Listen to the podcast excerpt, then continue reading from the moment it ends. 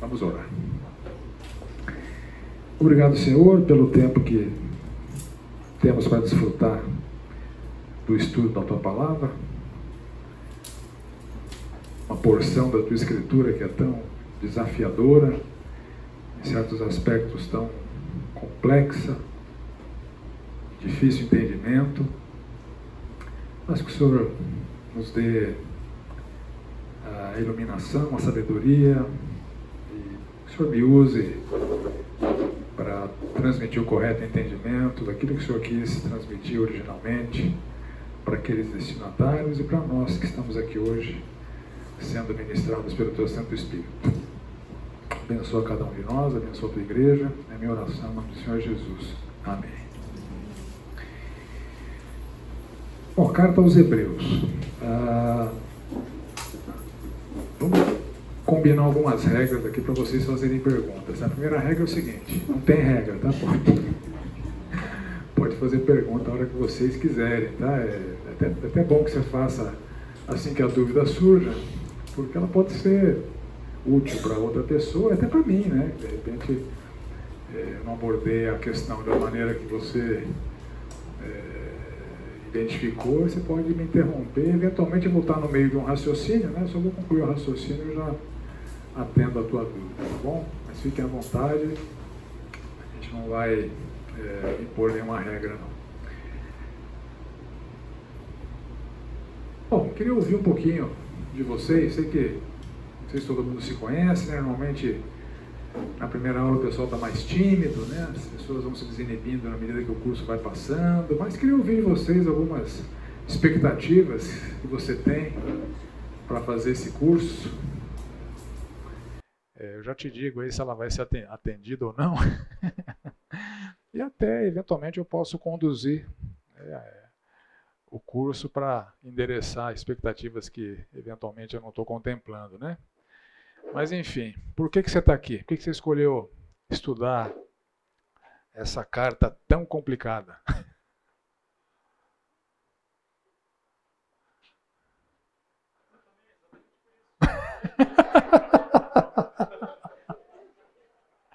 bom motivo, né? Exatamente por isso.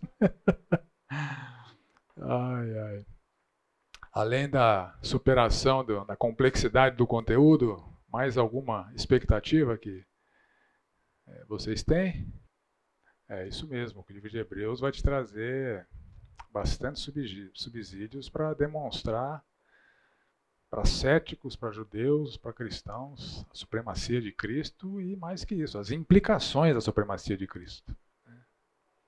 Legal. Mais alguma coisa?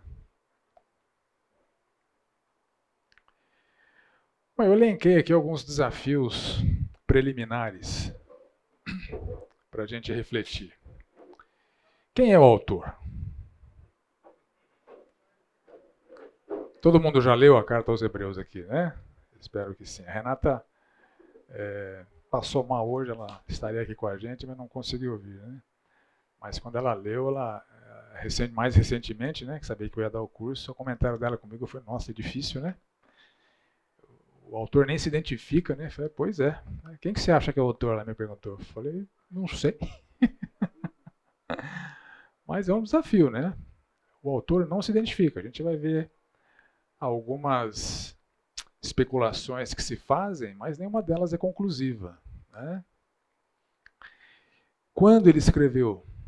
A gente também não tem é, elementos presentes explícitos no texto, mas tem algumas pistas para a gente identificar o momento da história do cristianismo em que essa epístola foi escrita.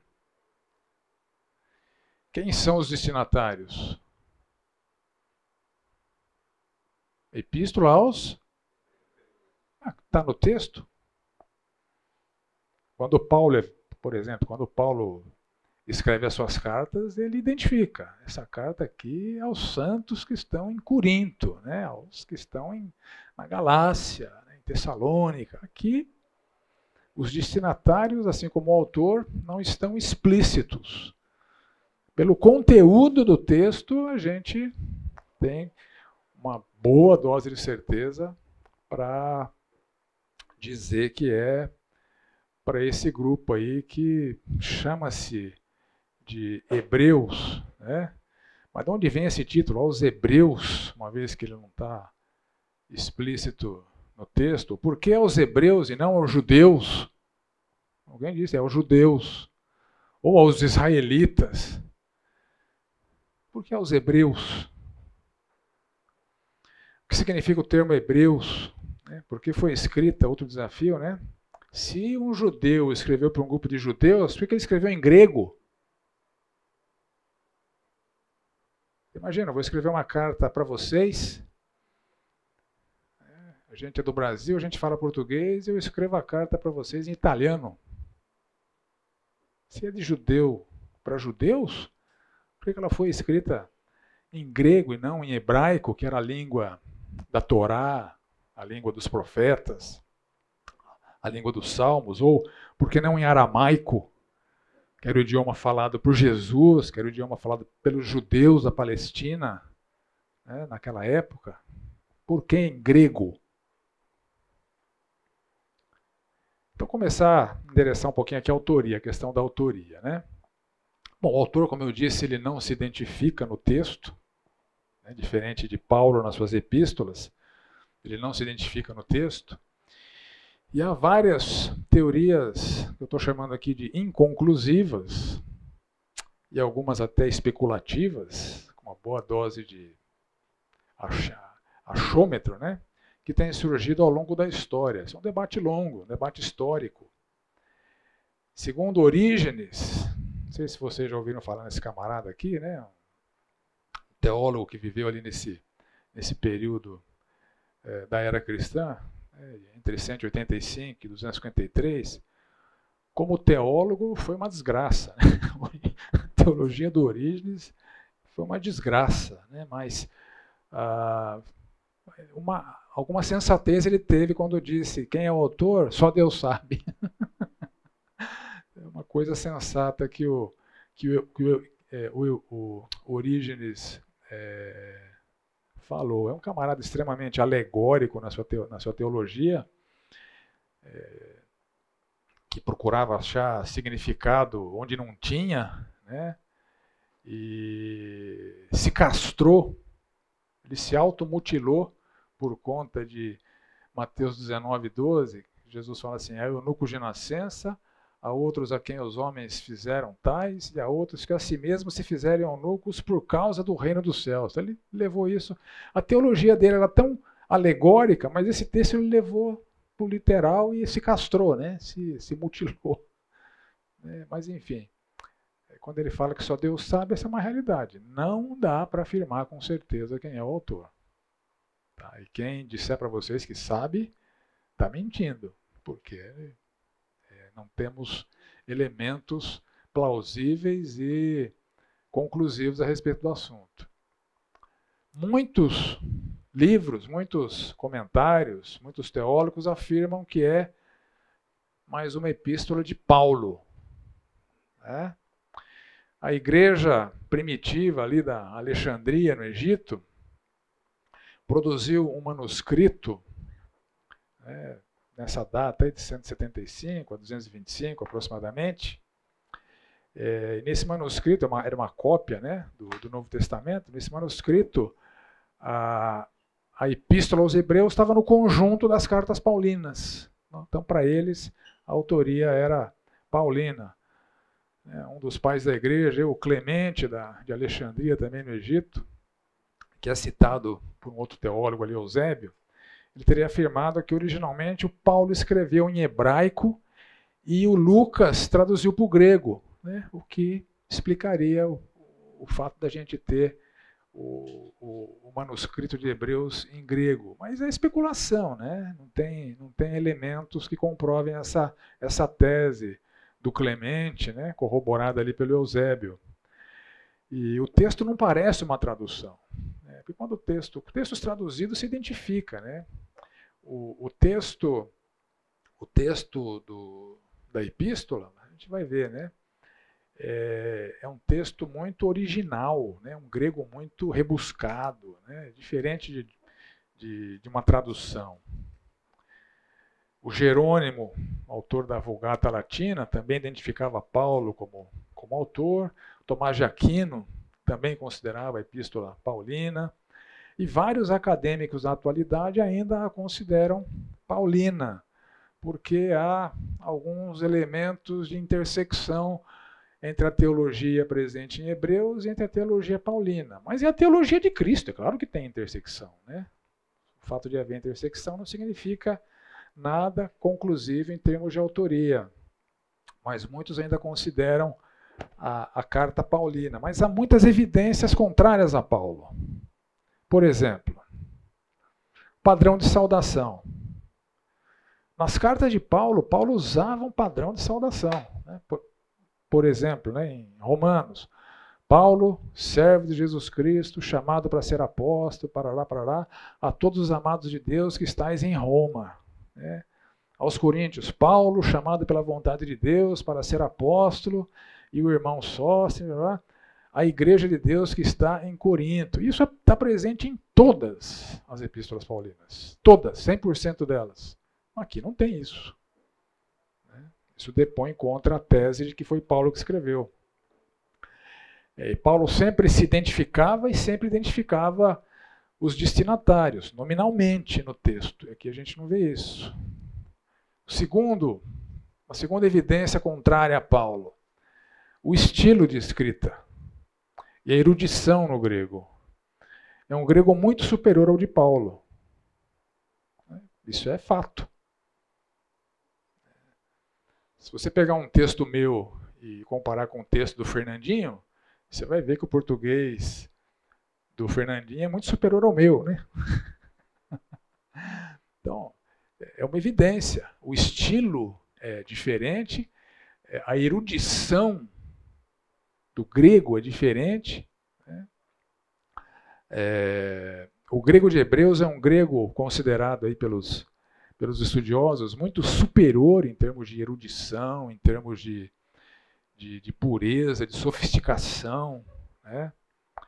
É, e seria muito estranho Paulo ter escrito num grego puro e sofisticado para os seus compatriotas e num grego mais básico e banal para os gentios né, que, fala, que falavam grego. Então, não, faz sentido. É, Paulo não alcançava nas suas epístolas o nível de erudição no grego é, do autor de Hebreus. É, e há uma forte evidência interna, ou seja, uma evidência textual, que é incompatível com Paulo. Então, olha só, o autor de Hebreus ele se identifica como alguém de uma segunda geração de cristão, ou seja, alguém que foi evangelizado por alguém que recebeu de Cristo. Né? Então, olha só em Hebreus 2,3. Como escaparemos nós, ele está se incluindo, se negligenciarmos tão grande salvação, a qual, tendo sido anunciada inicialmente pelo Senhor, foi-nos depois confirmada pelos que a ouviram? Como nós escaparemos né, se negligenciarmos tão grande salvação, a qual, tendo sido anunciada inicialmente pelo Senhor, foi-nos depois confirmada pelos que a ouviram? Ou seja, ele não ouviu diretamente do Senhor, ele é um camarada de segunda geração. Ele ouviu dos apóstolos, ele não ouviu de Cristo. Ao passo que Paulo, por exemplo, quando se refere a esse fato, ao escrever aos Gálatas, ele fala assim: Faço-vos, porém, saber, irmãos, que o evangelho por mim anunciado não é segundo o homem, porque eu não o recebi nem o aprendi de homem algum, mas mediante revelação de Jesus Cristo. Não tem nada a ver com o que o autor de Hebreus está tá afirmando aqui no verso 3 do capítulo 2. É é contrário. O autor de Hebreus recebeu de alguém que recebeu de Cristo. Paulo recebeu diretamente de Cristo. Então, Paulo era um apóstolo de primeira geração. O escritor de Hebreus, embora o conteúdo seja, entre aspas, apostólico, consistente, compatível com o ensino apostólico, porque é a palavra de Cristo, né, que foi transmitida é, inicialmente pelo Senhor, depois confirmada pelos que a ouviram, ou seja, os seus discípulos, seus apóstolos, é incompatível com Paulo, que recebeu diretamente do Senhor Jesus Cristo. Outra evidência contrária a Paulo, forma de citar o Antigo Testamento. O autor de Hebreus e Paulo, os dois autores, né, citam bastante o Antigo Testamento. Paulo normalmente cita o Antigo Testamento com a expressão está escrito. Aí você sabe que Paulo está citando é, o Antigo Testamento. O autor de Hebreus não se dá esse trabalho, você tem que ficar esperto. Ele está citando e você, não percebe que ele está citando, mas ele está citando. Né? Ele não faz essa, ele não, não faz uso dessa expressão, está escrito, nenhuma vez. É muito diferente de Paulo. E ele cita o Antigo Testamento de maneira abundante. Paulo, quando citava o Antigo Testamento, eventualmente ele usava a Septuaginta, eventualmente ele próprio traduzia do hebraico para o grego. Vocês já ouviram falar na Septuaginta? O que é a Septuaginta? Quem conhece? Oi? Isso, essa é a origem do nome, né? A origem do nome é a partir de uma lenda, né? Que no reinado ali de Ptolomeu, né, um sucessor de Alexandre o Grande, é, no Egito, em Alexandria do Egito, o bibliotecário do Ptolomeu, né, que cuidava da biblioteca de Alexandria, né, que por, muitos, por muito tempo foi considerado uma maravilha, né, que ele, o conteúdo daquela biblioteca era fantástico. E o bibliotecário é, convenceu, né, teria convencido Ptolomeu a traduzir o livro sagrado dos judeus para o grego. É, porque a helenização que foi implementada por Alexandre o Grande, depois foi dado prosseguimento pelos seus sucessores, Diferentemente de outros impérios que conquistavam e aniquilavam a cultura conquistada, eles não, eles queriam manter as culturas dos povos conquistados, valorizavam a cultura dos povos conquistados, mas queriam também transmitir a sua própria cultura. Né? Isso é helenização, preservação da cultura e a apresentação da cultura grega, na forma da, da língua, na forma dos autores gregos, né? dos filósofos, etc. Então, o Ptolomeu foi convencido pelo seu bibliotecário, ele teria mandado um, um recado lá para o sumo sacerdote da época, em Jerusalém, e o Eleazar, que era o sumo sacerdote, teria mandado seis anciãos de cada uma das tribos de Israel, né? seis vezes doze, 72, né? então 72 anciãos, é, e os caras imergiram, levaram com eles né, o texto em hebraico, e diz a lenda que cada um deles fez a sua própria tradução, e quando se comparou a tradução dos 70 era idêntica. Isso é bobagem, né? isso, é, isso, é, lenda. Né? Mas a Septuaginta ela foi formada ali é, entre os anos 200, 250 até 150. Né? Foi, foi foi um processo de formação, mas o nome ficou, né? a versão dos 70. É Septuaginta. Então, Septuaginta é a tradução do hebraico para o grego do texto sagrado, né, do Antigo Testamento. Tá? E a Septuaginta, além dos livros que nós conhecemos, né, do nosso Antigo Testamento, também trazia os livros apócrifos que tem na Bíblia Católica, né, também estão lá na, na Septuaginta. Né? Isso é um dos argumentos que a Igreja Católica usa para dizer que os livros são canônicos, né? porque eles estão nessa tradução da Septuaginta. Né? Mas o fato deles terem sido traduzidos para o grego não significa que eles são canônicos. Os judeus não reconheciam esses livros, né? enfim. Mas essa é a lenda da Septuaginta. Então, Paulo, quando cita o Antigo Testamento, eventualmente ele usa a Septuaginta. Ele usa diretamente a, a, o que está palavra por palavra, que está na Septuaginta, eventualmente ele traduz para o hebraico o autor aos Hebreus, curiosamente, em 100% das suas citações ele usa a Septuaginta, palavra por palavra da Septuaginta. É diferente de Paulo. Né? Então ele nunca, em nenhum momento, traduz, faz a sua tradução para o grego do texto hebraico. Quem já fez tradução de texto sabe, né? Se eu traduzo o mesmo texto que o William traduz, a gente vai usar palavras no português diferente. Né? Pode chegar no sentido é, bem próximo do original usando palavras diferentes. Mas você vê que quando o autor de Hebreus cita o Antigo Testamento, ele cita a Septuaginta palavra por palavra. Ele faz uso constante da Septuaginta, diferente de Paulo, né, que traduzia do hebraico. Então, outras especulações que existem sobre a autoria. O tal de Tertuliano aqui, que viveu nesse período, afirmava que o autor foi Barnabé. Qual a base que ele tinha? Nenhuma. Barnabé. Né? É, o Martinho Lutero, ou Lutero, sugeriu que o Apolo era o autor. Qual a base que ele tinha? Nenhuma. Especulação. Porque Apolo é alguém citado no Novo Testamento como alguém erudito, né? O autor da carta aos Hebreus é, é erudito, mas não tinha só Apolo de erudito na época, né? Tinha muitos cristãos eruditos. Né? Então, não tinha base nenhuma para afirmar isso. O Calvino sugeria o Clemente de Roma ou Lucas. Que base que ele tinha? Para o Clemente de Roma, nenhuma. Para o Lucas, a gente vai ver algumas evidências daqui a pouquinho. Não conclusivas, mas algumas evidências. Outras especulações que surgiram ao longo da história incluem Silas, Filipe, Priscila e Áquila, mas são meras especulações. É. Há algumas evidências gramaticais, né, de novo, né, não conclusivas, a favor de Lucas. Não conclusivas porque não são amplamente aceitas, mas são, diria que são fortes evidências.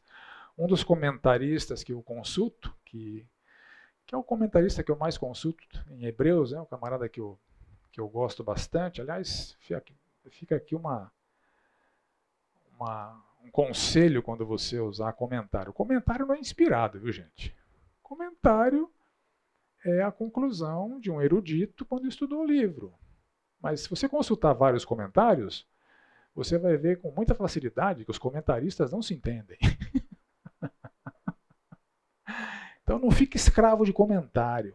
Tá? Procure entender a Bíblia. E quando a coisa apertar, você consulta um, consulta o outro, vê a base gramatical, textual que ele está usando, porque a grande força de interpretação da Bíblia é a própria Bíblia. A Bíblia se interpreta com a própria Bíblia, não com Calvino, não com Armínio, não com Lutero e não com nenhum fulano. Eles são só fulanos, pecadores suas teologias eventualmente têm vícios. É, os reformadores muitas vezes são tidos como homens assim, inerrantes. É, vai estudar.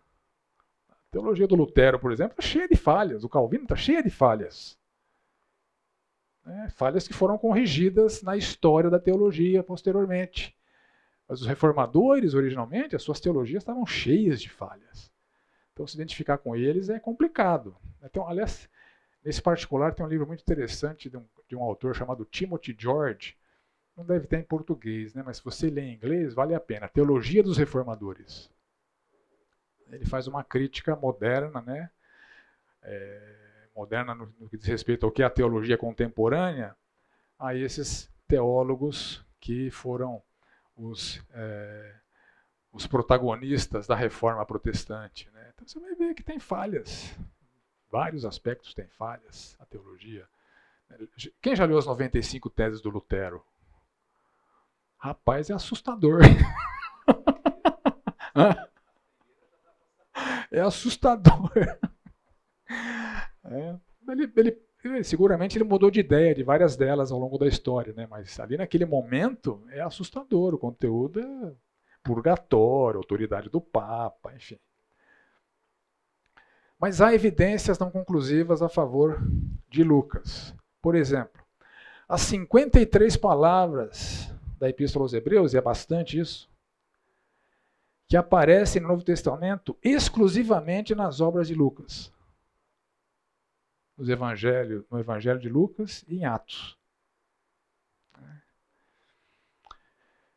Porque assim, os autores têm um vocabulário peculiar. Né? Eventualmente você a partir de um texto, você identifica quem, quem, quem, quem é o autor, né? ou quem não é o autor. E Lucas poderia ter escrito Hebreus. O grego de Lucas é tão erudito quanto o grego de Hebreus, e o vocabulário de Lucas é muito parecido com o vocabulário de Ele poderia ter escrito Hebreus, mas a gente não sabe se foi ele.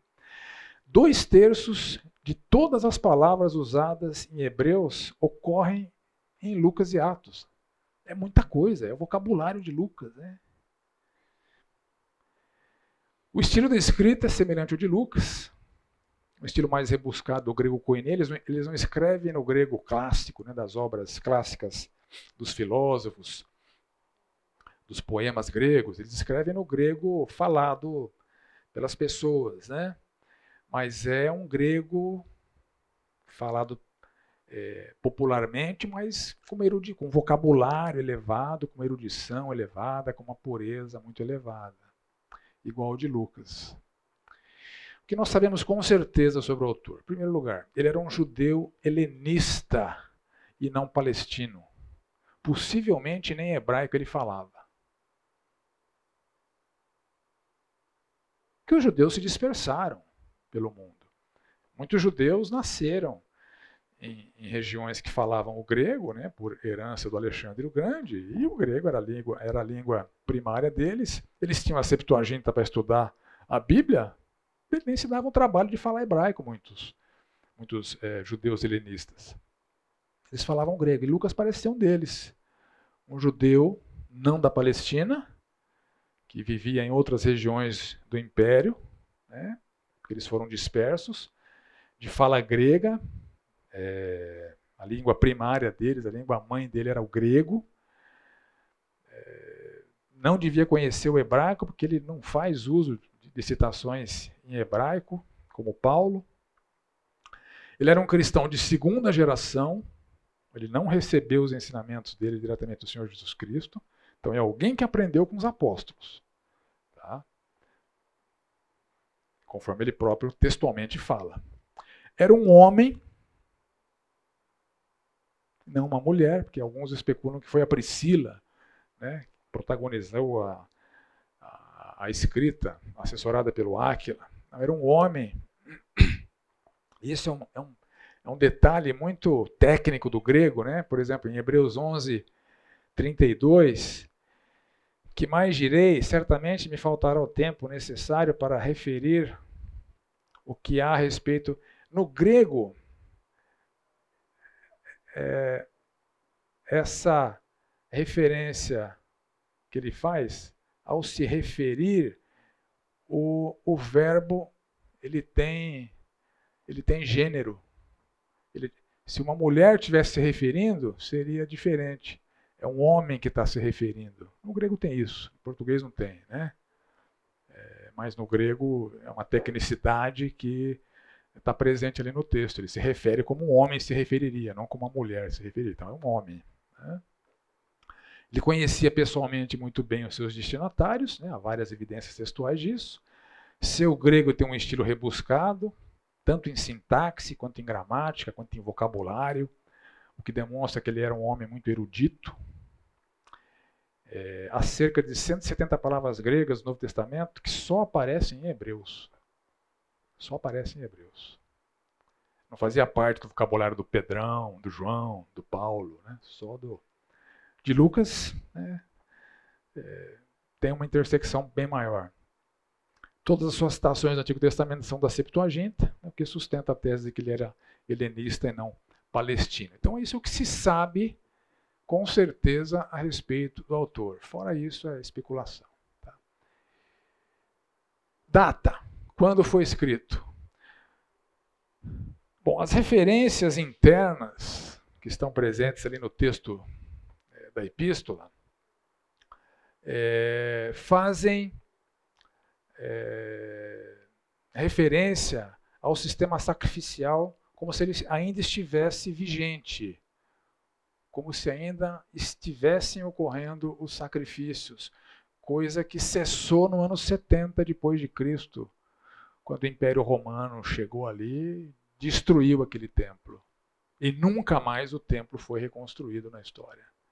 Então, o sistema sacrificial da religião dos judeus foi interrompido definitivamente no ano 70 depois de Cristo. Então, o fato de ele se referir aos sacrifícios e, e as tradições judaicas que dependiam do, do, do, do tabernáculo, né? É, e do templo indicam então que elas ainda estavam vigentes, então ele escreveu antes do ano 70. Então falta uma referência explícita à destruição do templo. Então isso também corrobora com uma data anterior ao ano 70. Então, como ele não era um é, convertido de primeira geração, era de segunda geração, então a escrita tem que estar, pela lógica, bem próxima ali do, do ano 70. Então, entre 65 e 69 depois de Cristo é a data bem aceita aí pelos eruditos da atualidade. Tá?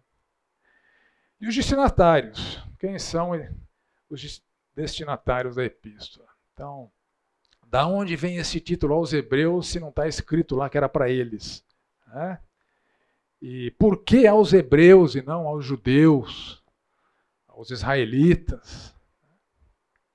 O que significa o termo hebreus? O que significa o termo hebreus? Não, só Deus sabe, não. Só Deus sabe a da autoria. Né? Porque quem na Bíblia aparece como sendo hebreu? Hã? Abraão, José. Né? Então o termo hebreu remete é, ali ao patriarcado.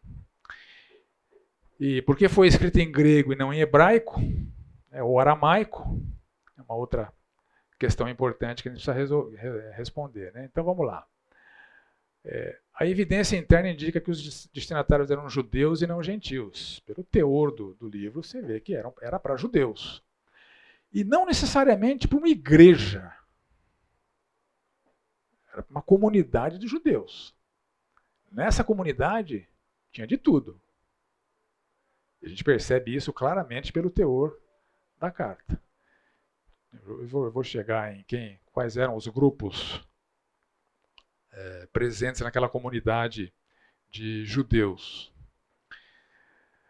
É, o autor ele faz referência ao tabernáculo e não ao templo de Jerusalém. Não, ele, ele não parece que ele conhecia o templo de Jerusalém. Ele conhecia o tabernáculo pelo Antigo Testamento. É, e os destinatários também parecem que não conheciam o templo. Ele faz uso do que está escrito sobre o tabernáculo, e não sobre o que se tornou aquele templo, que na época em que a epístola foi, foi escrita, o templo que foi reconstruído pelo Herodes. Né, porque o templo original do Salomão lá também foi destruído. Né, é, foi destruído ali pelos Seleucidas, né? o Antíoco Epifânio, que foi profetizado ali em Daniel, né, o abominável da desolação. Né, ele chegou lá em Jerusalém, sacrificou porco no altar, né, transformou o templo num centro de adoração a Zeus, né, para humilhar, para acabar com, com, com, a moral dos judeus. Né? Então, aquele templo que foi destruído ali pelo antigo Epifânio foi reconstruído posteriormente ali nos tempos de. Começou em Esdras, Neemias, né, Zorobabel e o Herodes, né, para se. como bom político, né, para ganhar pontos com o povo, né, ele financiou a reconstrução do templo. Então, o templo que estava é, sendo utilizado na época era o templo, templo reconstruído por, por Herodes, mas ele não faz referência ao templo, ele faz referência ao tabernáculo. O que é o tabernáculo? Quem lembra o que é o tabernáculo? Era uma tenda. Enquanto o povo, depois, logo que saiu do Egito, eles viraram nômades. Eles não tiveram fé suficiente para entrar na terra, a gente vai ver isso no, texto, né? foram desobedientes, rebeldes, obstinados, Deus fez com que eles peregrinassem, peregrinassem ali no deserto, né? Por 40 anos, para quê? Até que todo mundo morresse. Foi uma sentença de morte aquilo lá. Então, o tabernáculo, o templo, era uma estrutura móvel que se deslocava quando o povo se deslocava. Ele tem a, a, as instruções para sua construção estão bem pormenorizadas ali no, no, no Antigo Testamento. Né? Então ele só faz referência ao tabernáculo, nunca ao templo. Então, com base nessas evidências, a gente pode afirmar que os destinatários não são judeus da Palestina, ali na, na Judéia ou da Galileia. Na Samaria não tinha judeu. Né? Mas na Judéia, você lembra na geografia lá? Tinha a Judéia no sul, a Samaria no, no meio e a Galileia, né, que é chamada Galileia dos Gentios, tinha muitos judeus. Jesus, Jesus vivia ali na Galileia dos Gentios, tinha muitas, é, muitos judeus ali né, habitando naquela região. Então não eram judeus daquela região, porque naquela região os judeus falavam em aramaico, herança da dominação da Babilônia, da Síria, né? É, o idioma foi, foi o idioma nativo, era o aramaico, eles liam o Antigo Testamento em hebraico, é, se comunicavam em aramaico, então os sermões que o Senhor Jesus Cristo fez, provavelmente ele, foi, ele fez em aramaico. O que nós temos no grego é uma tradução do que Jesus falou. Né? Então a língua primária ali era, era, era o, o aramaico. Então, esses judeus destinatários aqui, eles eram judeus, alguns cristãos, alguns não, helenistas, habitantes de outras regiões do império. E essa dispersão também foi potencializada por Nero, né? a partir do ano 64, o cristianismo se tornou uma religião ilegal. O Nero é, tolerava o judaísmo, mas não tolerava o cristianismo. É, um desafio grande que está sendo endereçado aqui é o seguinte: se você naquela época abandonasse o cristianismo e voltasse para o judaísmo, você estava preservando a sua vida. Ser cristão era ilegal. E ser ilegal no Império Romano não significava uns anozinhos na cadeia, significava né, perder a vida. Então, essas localidades teriam o grego como idioma nativo, então, um fato que justificaria o texto judaico-cristão, né? porque faz muita referência ao Antigo Testamento, escrito em grego. Então, a designação aos hebreus só apareceu no final do segundo século. No final do segundo século começaram a aparecer manuscritos, cópias do Novo Testamento com o cabeçalho lá, Epístola aos Hebreus. Então alguém introduziu isso, isso se popularizou e acabou é, prevalecendo. Agora, pergunta para você pensar no intervalo, para conversar no, no intervalo. Né? Aliás, eu estou vendo que teve gente que trouxe alguma coisinha para a gente beber. Quem gosta de cafezinho, chazinho, bolacha? Vocês gostam? Então traz, né?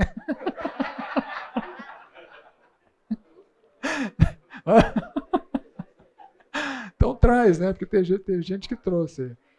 É... Quem é, usa hebreus pode usar israelita, pode usar judeus? Eles são termos intercambiáveis ou não? Então vamos com isso em mente para o intervalo. A gente volta em 10 minutos para eu responder essa pergunta, tá bom? Então a pergunta que eu deixei para o intervalo foi essa, né? Hebreus, israelitas, judeus são termos intercambiáveis? Então vamos lá, vamos tentar explicar para vocês o que significa cada um desses termos, né? Israelitas. Israelitas é um termo que faz alusão ao povo de Israel. Né? É a nação que foi implantada logo depois do Egito ali com a ocupação é, daquela região ali de, de Canaã, da Palestina. Né? Então, é, o povo que saiu do Egito, o povo do Êxodo, embora eles tenham chegado no Egito em cerca, um número perto de 70 pessoas, eles ficaram ali 400 e tantos anos, e a hora que eles saíram, estima-se que eles eram 2 milhões e meio de pessoas. Aí você fala, mas como é que 70 vira 2 milhões e meio? A pergunta para o matemático, você vai ver que isso é tranquilo. Né? Isso é progressão. Populações crescem em progressão é, geométrica, ainda mais naquela época que não tinha televisão. o pessoal tinha filho adoidado, então é isso mesmo. Eles chegaram em 70 e poucas pessoas e saíram 2 milhões e meio de pessoas e formaram a nação de Israel. Essa nação de Israel, com o passar do tempo, logo depois do reinado de Salomão, você constata isso com muita facilidade no Antigo Testamento, ela se dividiu. É, teve uma cisão, ficou o reino do norte, formado por quantas das doze tribos? Dez tribos, e o reino do sul, duas tribos, Judá e Benjamim. Então Israel ficou a designação do reino do norte e é, Judá, embora fosse Judá e Benjamim, a tribo maior levou o nome, né? Ficou designando a nação do sul. A nação do norte, nação de Israel, logo depois que ela foi conquistada pela, pela Síria, ela desapareceu. A dominação assírica dizimou a nação de Israel. Eles nunca mais se reorganizaram como nação. A Síria não chegou no sul, não chegou no Reino do Sul, mas a Babilônia, que conquistou a Síria, chegou. Mas a Babilônia não dizimou a nação de Judá. Judá permanece até hoje. Judeus, então é uma referência ao remanescente de Israel, o Reino do Sul, que ficou conhecido como Judá. Daí vem o termo judeu. Então o termo judeu faz alusão ao reino Judá, é, que sobreviveu historicamente enquanto o reino do norte simplesmente desapareceu. E Hebreus acabou se tornando uma referência a esse povo que descendeu dos patriarcas. Os 70 que chegaram no Egito, eles não eram israelitas, não eram judeus. Eles eram hebreus. Eles eram hebreus. É, primeira referência bíblica ao nome hebreu aparece lá em Gênesis 14. Porém veio um que escapara e o contou a Abraão. Abrão na época, né? O hebreu. Então Abrão, a primeira referência bíblica a, a, ao termo é, é ali para Abraão. Outras referências, né? Gênesis 39. Chamou pelos homens da sua casa, em 39, 14, e lhes disse: Vede, trouxe-nos meu marido, este hebreu, para insultar-nos, veio até mim para se deitar comigo. Então, a mulher fazendo a falsa acusação para José. Então, José era o hebreu, né, que foi vendido lá para o Egito. É, em Gênesis 40, José fala: porque de fato eu fui roubado da terra dos hebreus. Né, então, José, seus irmãos, né, os filhos de, de Jacó, eles moravam lá na terra dos hebreus. Então, se, literalmente significa a pessoa de, de lá, da além de, o pessoal que vem de longe, não é daqui, o pessoal que vem de longe. Né? Então, hebraico parece também derivar de Eber. No hebraico, Eber e hebreu é, são bem, bem similares. Né? É um antepassado de Abraão, da linhagem de Sem, filho de Noé, mas não é muito conclusiva essa, essa designação. Né? Ah, o que é conclusivo é assim, essa designação de hebreu tem, portanto, origem muito anterior aos reinos de Israel e de Judá, isso é fato, e é uma designação mais genérica abrangente que remete ali ao termo ao, ao, tempo dos ancestrais dos judeus e dos, dos israelitas. Né? Então, com o tempo, eh, os termos acabaram ficando intercambiáveis. Né? Então, por isso que no segundo século, quando, quando foram escolher o título, eles preferiram fazer referência aos antepassados lá, aos hebreus, e não às nacionalidades de Israel ou de Judá. Então, o hebreu unifica Israel e, e Judá, israelitas e judeus. Tá? Então, hebreu é mais um termo mais abrangente, que acabou ficando intercambiável. Tá bom? Ok, contexto. O contexto é importantíssimo para a gente entender Hebreus. Sem o contexto, muitos textos vão ficar confusos e a confusão vai ser é, irresolvível. então, o contexto é muito importante para a gente entender vários textos. Então, primeiro contexto importante, o contexto político. O cristianismo era ilícito no Império Romano, o judaísmo era lícito. Então, retroceder do cristianismo para o judaísmo significava salvar a própria pele. Então, ele está escrevendo para muitos que estão retrocedendo para escapar das perseguições do Império Romano. E ele é duro com esses caras. Vocês não podem voltar para trás. A antiga aliança já era, ela não é mais válida. Ela foi sucateada. Tem uma nova aliança. Ele faz severos alertas a esse retrocesso. A, epístola foi escrita logo depois da perseguição que foi é, estabelecida por Nero, né, no ano 64. Depois de acusar os cristãos de serem culpados pelo incêndio que ocorreu em Roma. Né? Então, voltar para o cristianismo significava isso: é, escapar da morte. Ser cristão tinha que ser clandestino. Você não podia dizer que era cristão. E muitos eram confrontados. Nega Cristo e você vive. Então, ele está escrevendo para essa comunidade com essa ênfase. Não negue a Cristo, nem que isso custe a tua vida. E ele cita exemplos em Hebreus 11. Né? Olha aqui. Homens dos quais esse mundo não era digno. Olha o que eles passaram. Então, não dá para temer Nero, não. É para ficar firme em Cristo, mesmo que isso custe a sua vida. É, naquela época, a teologia cristã estava sendo seriamente é, corrompida, distorcida por um grupo chamado de judaizantes, que eram judeus teoricamente convertidos, mas que não queriam tirar o pezinho do judaísmo, né?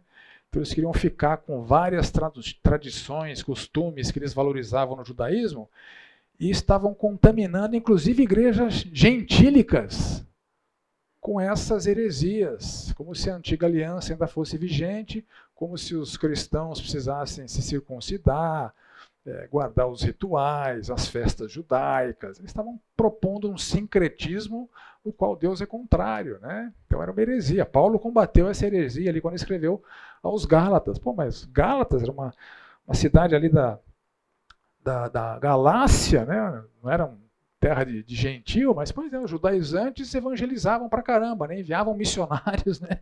para propagar suas heresias e os Gálatas estavam se contaminando com essa com essa investida judaizante. Né? E a audiência de Hebreus também. A gente vê vários alertas é, que, que, onde isso fica muito claro. Né? Então, muitos judeus tinham apego às suas tradições originais, eles estavam reticentes, né, temerosos de abandoná-las, e abandoná-las era mau negócio em termos de integridade física. Então, esse era o desafio. Então, o,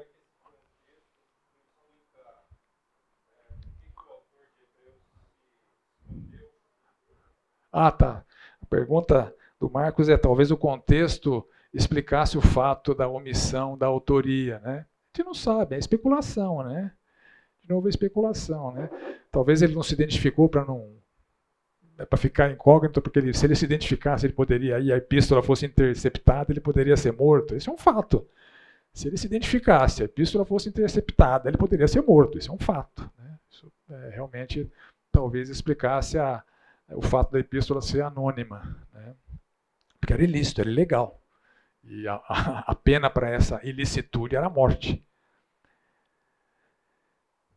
Então, olha só, naquela comunidade, eu estou chamando aqui de judaico, cristã, helenista, né? Judaico porque está se referindo ao povo de alguma região que eram judeus, cristãos porque tinha convertidos ali, e helenista porque eles não eram palestinos, eles não eram ali nem da Galileia nem da Judéia, era de algum lugar do Império Romano que a gente não sabe qual é, mas de fala grega. Então ali a gente vê, primeiro, um grupo, crentes verdadeiros e maduros, né, que na, na, na carta aparece como líderes da igreja, e há um alerta, eles obedeçam seus líderes. Obedeçam seus líderes. Hebreus 13 vai falar dessa obediência que a gente deve aos nossos líderes. Né? Então havia gente digna de ser obedecida, porque tinha autoridade de vida para ser obedecida, para ser imitada. Né? Então tinha gente madura ali, crente verdadeiro, crente maduro. Tinha crente verdadeiro, mas meia boca, estagnados, imaturos. É. Aí o autor se refere a eles como pelo tempo decorrido vocês deviam ser mestres. Vocês têm tanto tempo de conversão. Já deviam ter estudado tanto a Escritura. Vocês não sabem o básico.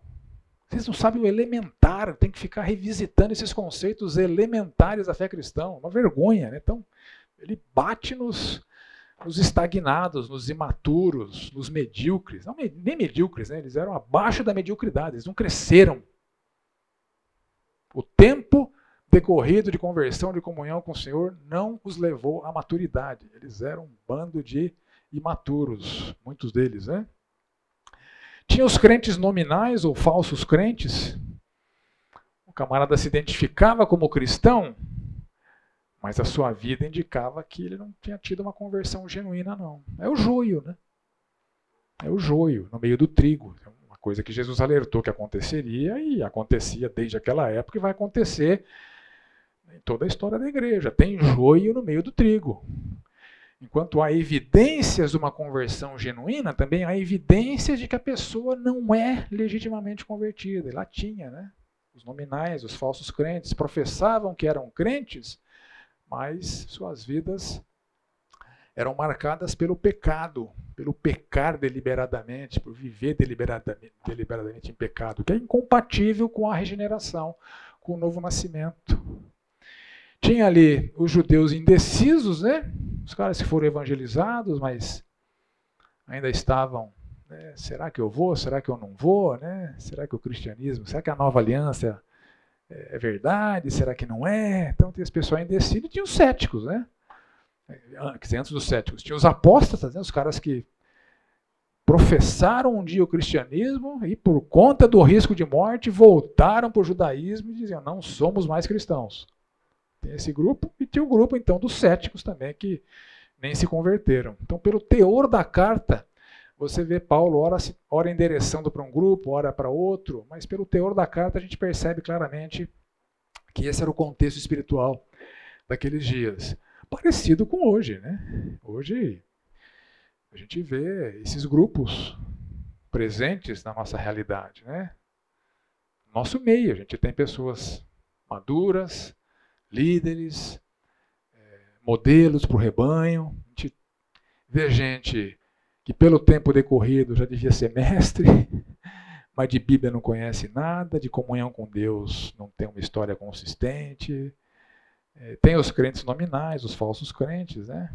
Infelizmente, a gente, com o passar do tempo, percebe pelo estado de vida de pessoas que já passaram por aqui e que hoje estão no mundanismo, né?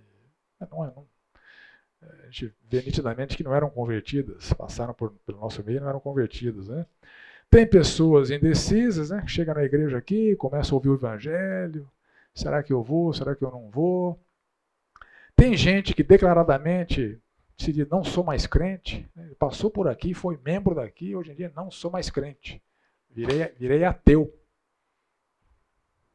Tem gente assim. Infelizmente, não é, não é muito pouco, não. E tem os céticos, né? Pessoas que não aceitam o, o Evangelho do Senhor Jesus Cristo. Eu propus aqui um esboço bem sintético para o conteúdo da epístola. A primeira parte, do capítulo 1 até o final do 7, que eu chamei aqui de a superioridade de Cristo em relação aos mensageiros anteriores, os profetas, os anjos, Moisés e Arão. A segunda parte, que vai do 8 até o 10, 18, a superioridade de Cristo em relação às práticas religiosas anteriores, sacerdócio, santuário, aliança e sacrifícios. Então, a nova aliança substituiu a aliança anterior. A aliança anterior não é mais válida. Quem está nela está lascado, não é salvo. O autor deixa isso muito claro. Ela foi revogada, ela tinha um papel temporário, transitório, didático, cumpriu com seu papel, Jesus Cristo veio, acabou. É de Jesus para frente, tem que prestar atenção em Jesus agora. Embora Jesus não invalide o Antigo Testamento, ele trouxe revelações adicionais e uma aliança nova que não é baseada naquela aliança antiga. E uma terceira parte que eu estou chamando aqui das implicações que Paulo já vem apresentando na parte 1 na parte 2, na parte 3 ele, ele apresenta implicações adicionais a essa supremacia de Cristo e da sua nova aliança. E finalzinho do 13, a despedida. Né? Então, uma marca muito presente nessa epístola são as repreensões. A forma de que eu estou chamando aqui de reprovações ou de ameaças. Então, é, é visível que a grande tônica do livro é a severidade de Deus. Esse é o assunto. Com Deus não se brinca. Esse é o assunto do livro, a severidade de Deus. Então a intenção é repreender aquela comunidade apontando os seus erros e fracassos. Para aqueles grupos lá que a gente viu, né? Tirando os maduros, todos os outros são severa e duramente repreendidos.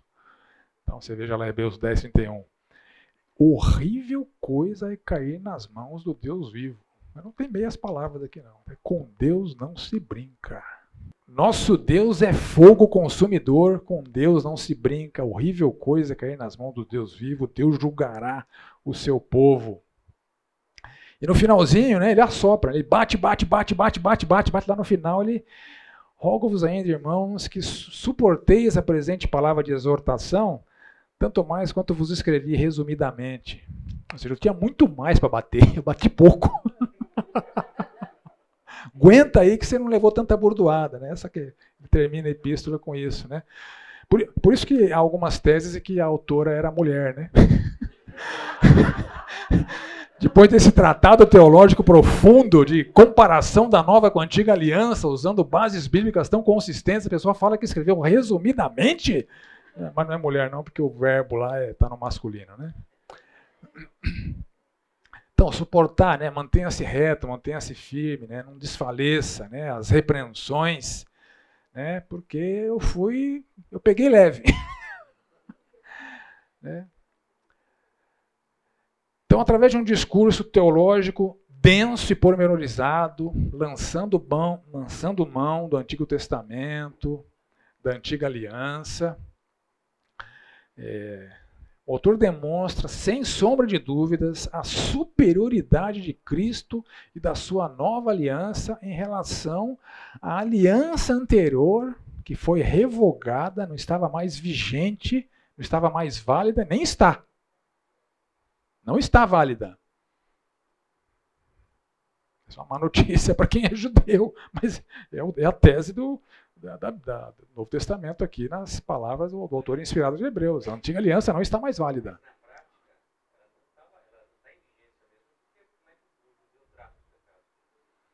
É, pois é, nem, nem, nem o sistema sacrificial está vigente, né? Então, é.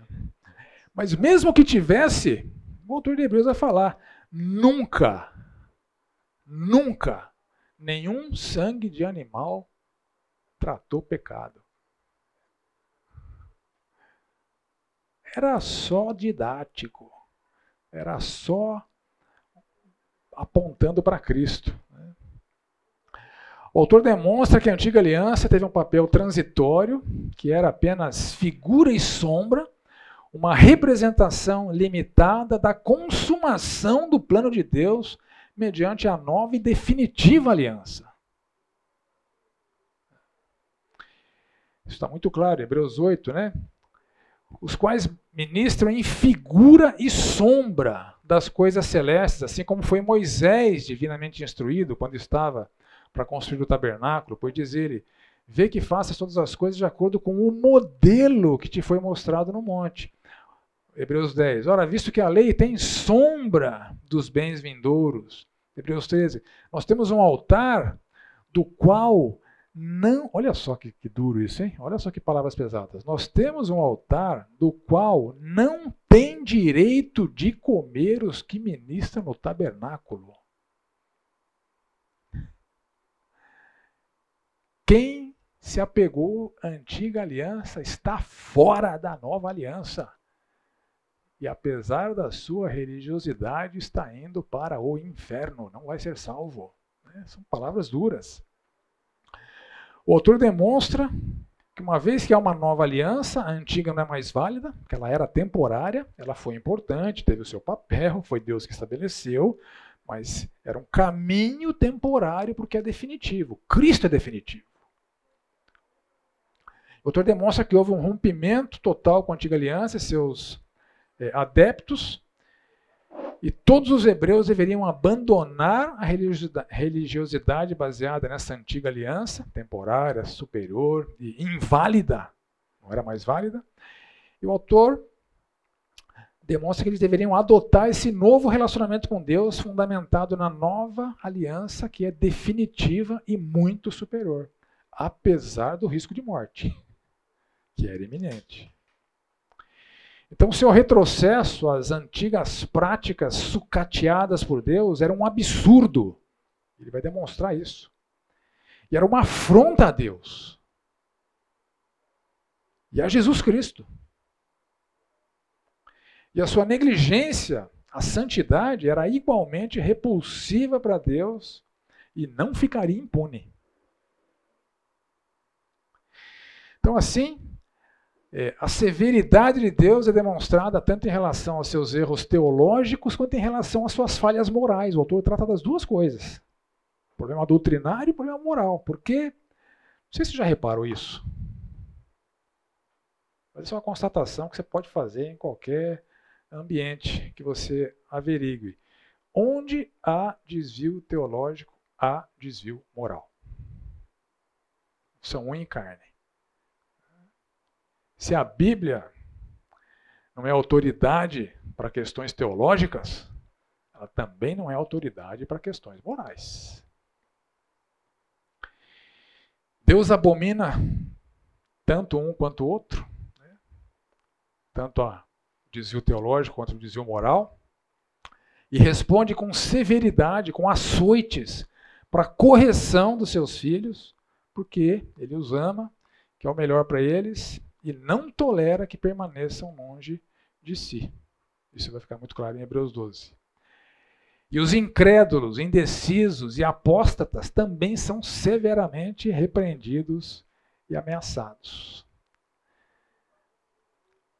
Então, há seis, eu enumerei aqui seis repreensões que a gente vai estudar é, ao longo do curso. Primeira repreensão: capítulo 2, de 2 a 4. É uma ameaça, uma ameaça de castigo aos negligentes às verdades reveladas por Jesus Cristo. Segunda repreensão, é uma ameaça de morte aos incrédulos e desobedientes a Deus. Terceira repreensão, 5 de 11 a 14. Uma reprovação à vergonhosa estagnação espiritual. Muitos deveriam ser mestres, mas eram imaturos e ignorantes em questões teológicas. Quarta repreensão, 6, 4 a 17. Uma ameaça de maldição aos que caíram. É impossível um novo arrependimento. Este é o texto mais difícil do Novo Testamento. É o texto mais debatido ao longo da história. Né? E a gente vai interpretar esse texto com a própria Bíblia. Então a gente vai expurgar significados que são atribuídos a esse texto, porque esses significados violentam outros textos da Escritura. A Escritura ela é consistente, ela é coerente, ela é uma unidade. Então nenhum postulado teológico pode violentar nenhum texto bíblico. Porque tem gente que interpreta a Bíblia à luz de, certos, de certas caixinhas, né? Então assume-se certos rótulos, calvinista, reformado, arminiano, é, pentecostal, neopentecostal, batista. E a pessoa vai na Bíblia com a caixinha e interpreta a Bíblia com a caixinha. Mas não é assim que tem, tem, tem que fazer.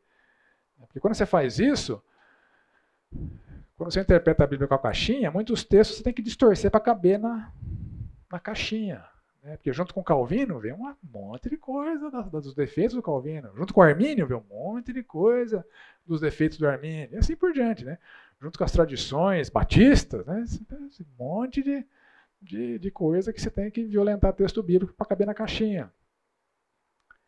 Então a gente vai ver quem são esses que caíram, quais são as possibilidades bíblicas para interpretar quem são os que caíram. Tem duas possibilidades. Ou eram salvos e caíram, e o que significa cair nesse caso, ou nem eram salvos e retrocederam, eram joio, e vão enfrentar o inferno. Se eram crentes, o que, eles vão enfrentar? Se eram pagãos, o que, eles vão enfrentar? Mas eu não vou ficar em cima do muro, não, tá? Eu vou, eu vou me posicionar. E, eventualmente, a minha escolha, para onde meus estudos me levaram, ela é debatida é, confrontada por vários comentários que eu vou trazer aqui. Tem comentarista que foi outra linha.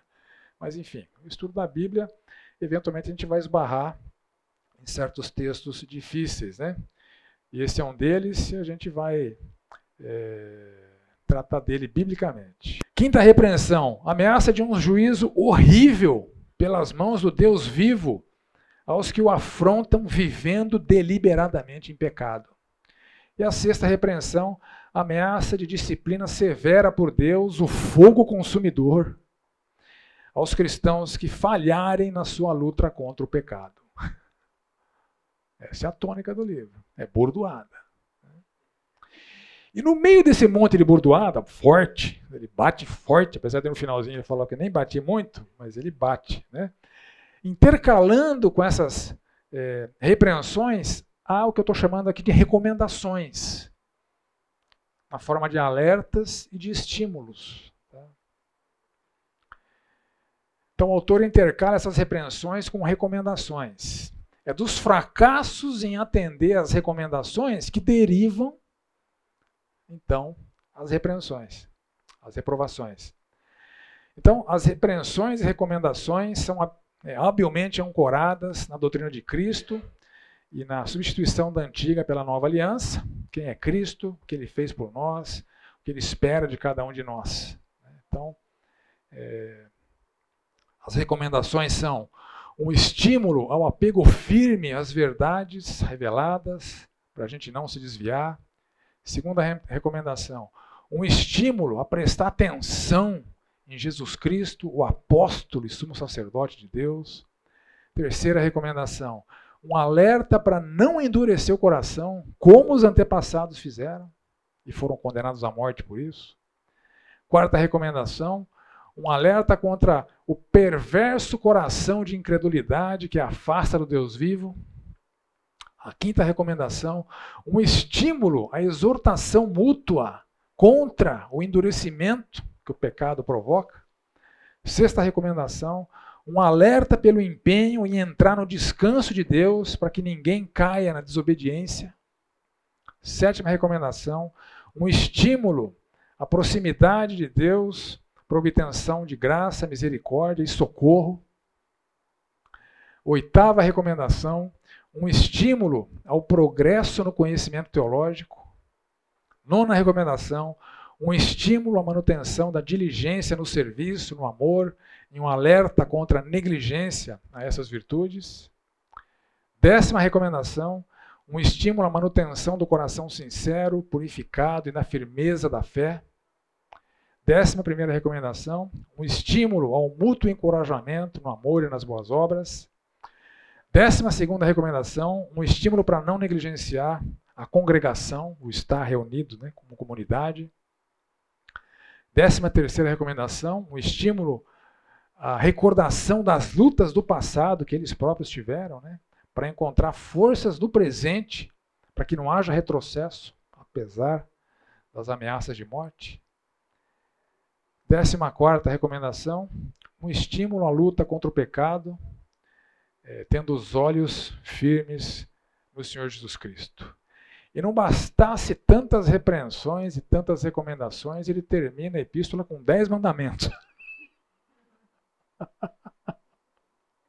Fácil. Os novos dez mandamentos. Primeiro mandamento, amar uns aos outros. Segundo mandamento, praticar hospitalidade. Terceiro mandamento, é, oferecer misericórdia e socorro para aqueles que estão em sofrimento. Quarto mandamento, manter a pureza no casamento. Opa, acho que eu errei nas contas aqui, né? Pus duas vezes o terceiro. Então são 11 mandamentos.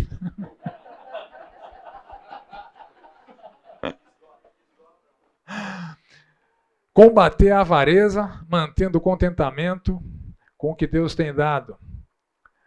Mirar no exemplo de fé e vida dos líderes do passado. Combater desvios doutrinários abandonar definitivamente o judaísmo, arcando com todas as consequências, inclusive a morte, se for o caso. Louvar continuamente a Deus por meio de Jesus Cristo, praticar generosidade para com o necessitado, obedecer os líderes da igreja. Então são 11 mandamentos. Eu repeti o, o número 3 ali, erro de digitação. Então, termina com 11 mandamentos. Bom, meus objetivos com esse curso. O primeiro objetivo é teológico, obviamente. Ensinar, consolidar e fortalecer as nossas convicções teológicas sobre o Senhor Jesus Cristo, quem Ele é, o que Ele fez. Né?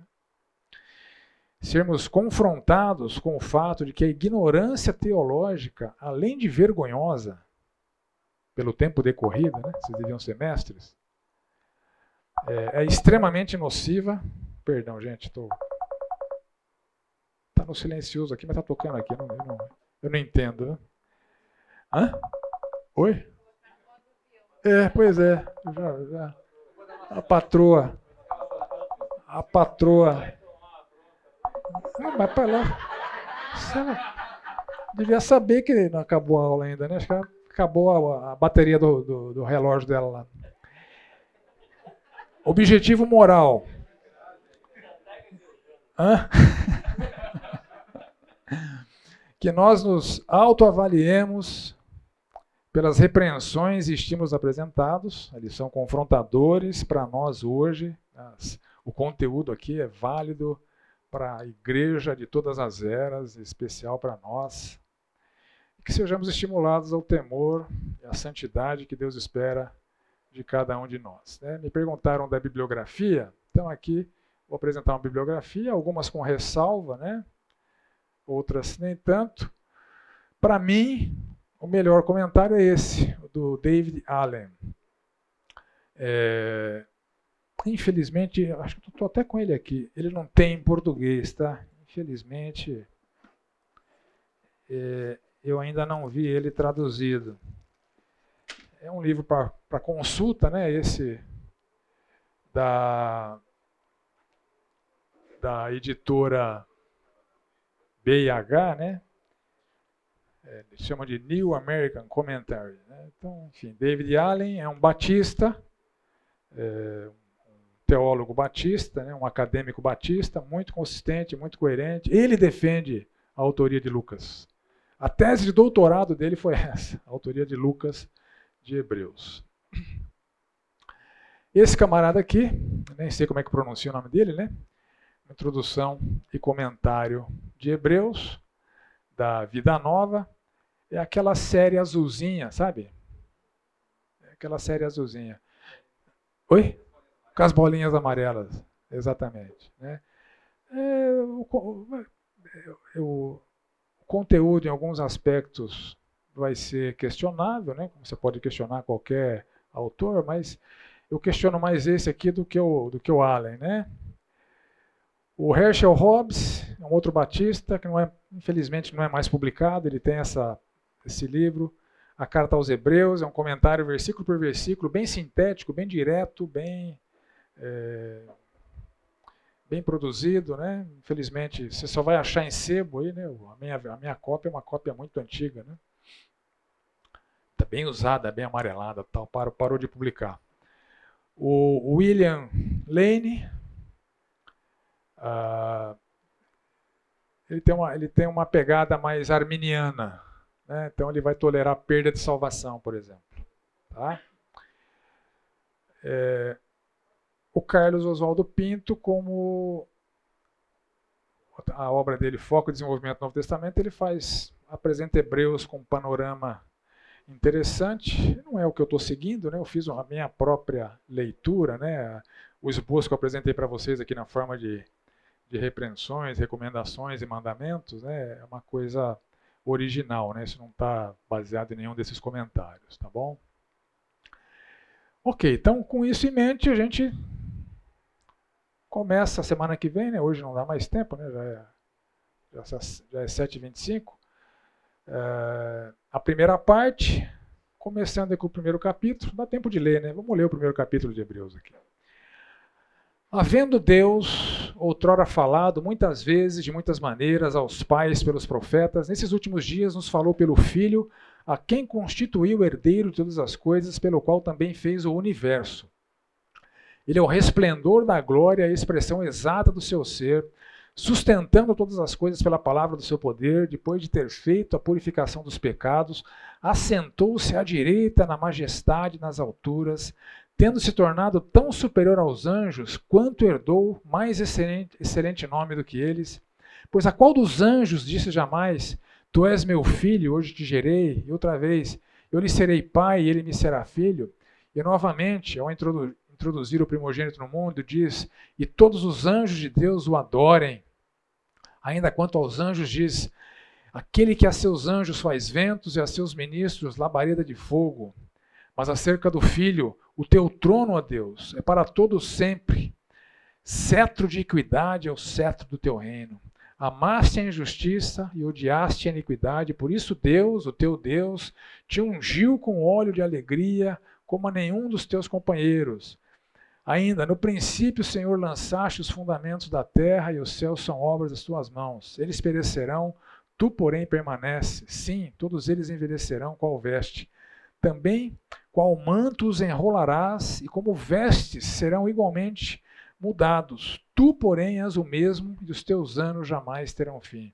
Ora, qual dos anjos jamais disse: Assenta-te à minha direita, até que eu ponha os teus inimigos por estrado dos seus pés? Não são todos eles espíritos ministradores enviados para serviço e favor dos que hão de herdar a salvação? Então, algumas questões preliminares, né? Quem é Jesus Cristo? Como Jesus Cristo é apresentado aqui para aqueles hebreus, para aqueles judeus? Né? Então, está demonstrando aqui que Jesus Cristo não é, não é comparável a nenhum profeta, não é comparável a nenhum anjo, não é comparável a Moisés, não é comparável a Arão. Ele é muito superior. É muito superior. Não tem comparação. Né? Então, através de quais profetas Deus falou ao povo hebreu, que ele cita aqui? O que os anjos têm a ver com o tema dessa obra? Porque ele traz os anjos né, para comparar Jesus Cristo com eles. O que Deus falou através dos seus anjos ao longo da história, né, e por que comparar Jesus Cristo com profetas e com anjos? Então, com essas questões em mente, você vai para casa e estuda o primeiro capítulo ao longo da semana. Semana que vem a gente começa por ele. E a gente agora. É, só vai ficar é, no texto bíblico, né?